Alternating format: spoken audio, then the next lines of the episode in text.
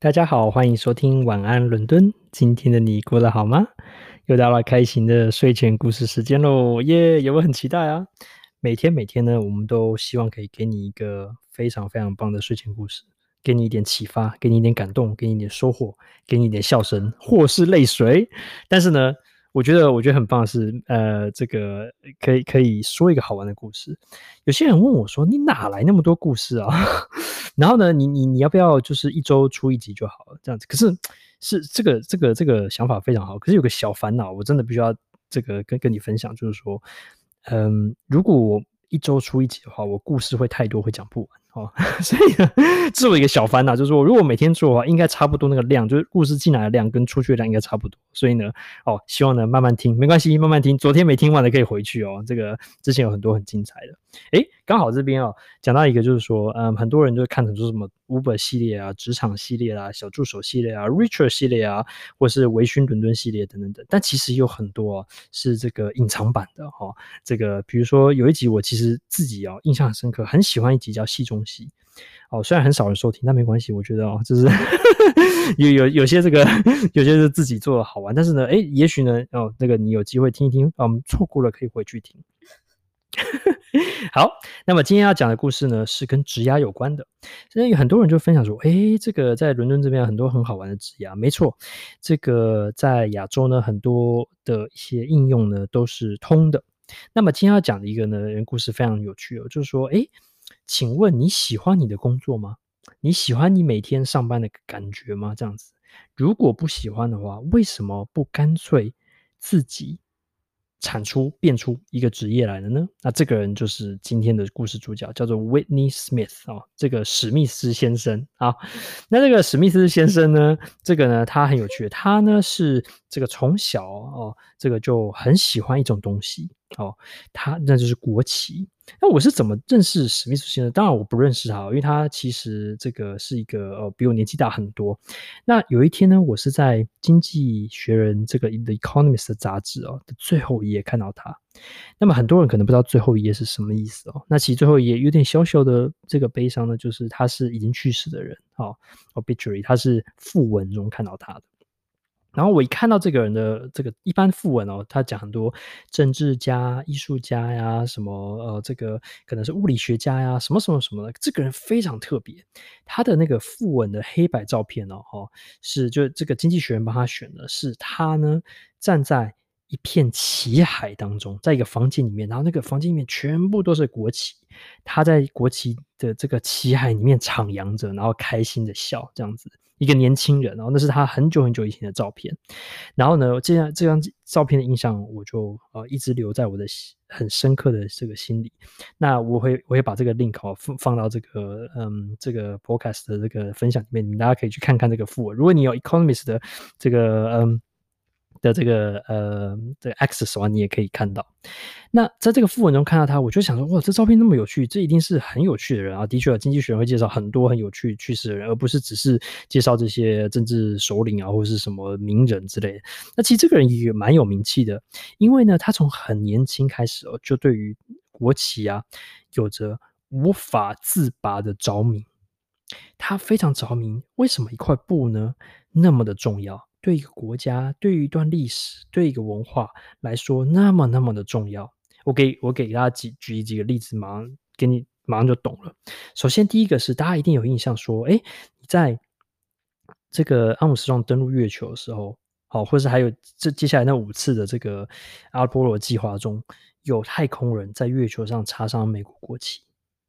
哎，为什么要插国旗？国旗很重要吗？哎，的确很重要，真的，好像它代表了一些什么这样子。所以呢，我想你一定有印象，太空人插国旗的啊、好像一个指标性的一个意义啊、这是一个。另外一个呢，是在美国呢，对日战，对这个二次大战中，对这个对抗日本啊，有很多战争，其中有一个呢是好像在硫磺岛吧，然后呢，就美国重新光复硫磺岛，就把硫磺岛从日军手上拿回来的时候，一群美军哦，在这个枪林弹雨中哦，插上在这个岛的最高端插上一根美军国旗，这样子。你想想看，一块布却可以让一个人或一群人，甚至所有人付出所有的生命去换得那块布，是不是这块布有很大的意义啊？这样子，然后，他就觉得说：天哪，为什么会一个布、一个图案啊，或者什么，然后呢，却让你可以付出你的生命去换取，或是去交换，那真是，或是去维维护它或保护它，或是去插上它。哦，圣母峰也是啊，它上面有很多很多的国旗。我那他就觉得这个东西一定很很很好玩，很有趣。那的确，他一旦投进去之后，他就深深的这个再也啊出不来了。他真的喜欢到什么程度呢？他。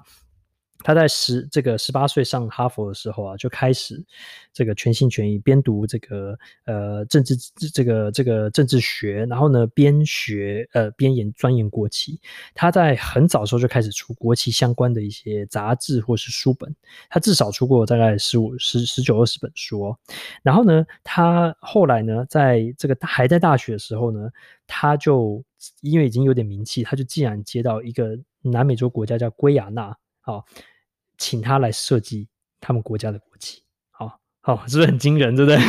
所以呢，他就按照的这个客户的需求，哦，他的这个国家，那他们的想法，他们的想要代表的一些意识啊，他们的民族精神啊，帮他们设计出来。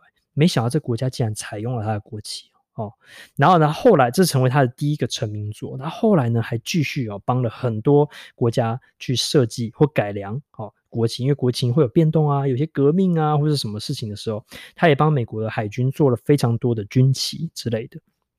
然后呢，在这个后来呢，他就成立了哦，他毕业之后不久，他这虽然做其他工作，可是后来就竟然成立了国旗研究中心，哦，开始呢。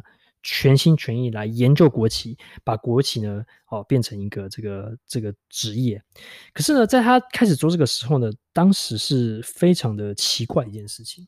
为什么呢？是因为当时啊，这个国旗研究国旗，或是把这个国旗啊，这个在在在这个领域之内的人，是把它当做一个休闲嗜好吧。啊，就是没有人真的把它当做一个职业在做，唯有他呢，把它不但的是从这个业余层次提升到职业层次，而且呢，还把它变成一个国际的层次。他怎么做呢？就是说他成立一个国，在美国成立这个呃国旗研究中心，而且呢，他还组织其他国家一起呢来组织这个国旗的研究的这个协会。然后呢，他他。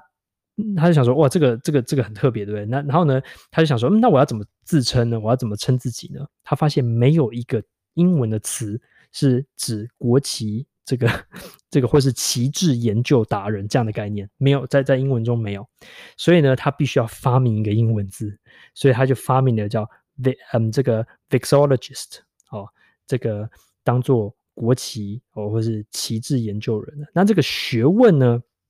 叫做 Vixology，哦，这个国旗研究的学问，大家哦，就他必须要发明哦这个英文词来代表他自己的职业，还有他他的这个领域哦。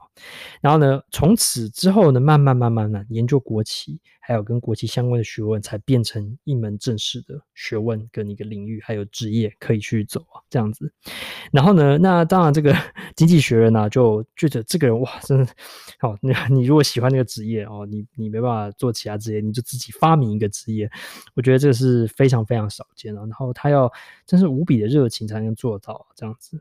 那这个达人后来在二零一六年去世了，然后他也留下了很多很多的这个文化遗产呢，还有很给后世人很多的想象。那最后呢，就是要总结说，诶，国旗来说是一个旗帜，或是任何一个标杆，对你来说是什么意义呢？是一种文化，一种历史，是一种一个一个一群人一个共同的回忆。所以呢，希望说，诶，听到这个之后，也许诶，明明天如果诶不想上班哈，或者是说上班累了，没关系。找到你自己的喜好，说不定你可以自己发明自己喜欢的一个职业，这样子。希望这国旗达人哈，这个国旗职人啊，可以给你一些新的启示，在嗯你的职业生活中，诶，有可能很多的不可，很多新的可能哦，可以带来一些新的一些啊、嗯、火花。谢谢你说你晚安伦敦，喜欢我们的话记得给我们分享，然后呢帮我们点赞，然后呢分享给我们身边呃有帮助的人哦，下次见喽，拜拜。